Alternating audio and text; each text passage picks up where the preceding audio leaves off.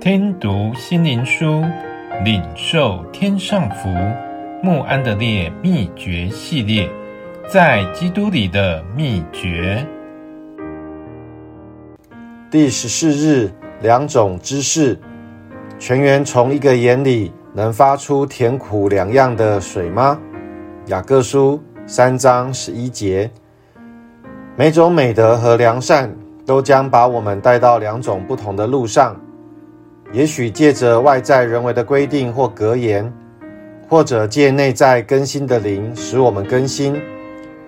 通常人们只是改变外表的行为，然而这是假冒的约束。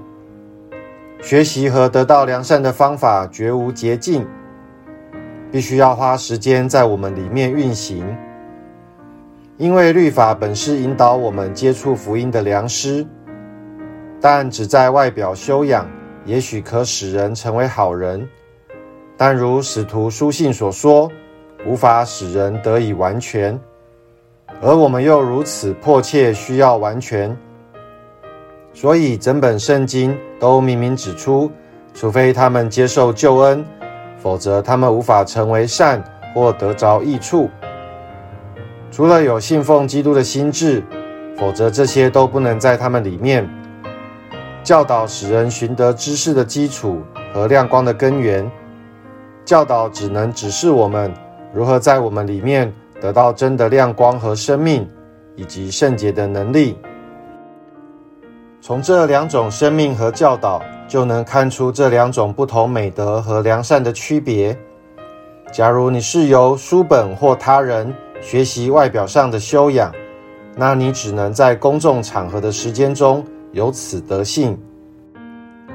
你或许尽你所能地实行所学谦卑、爱心、外面的祷告等美德，但是祷告的灵、爱的灵、谦卑的灵，需从神的灵和亮光中获得。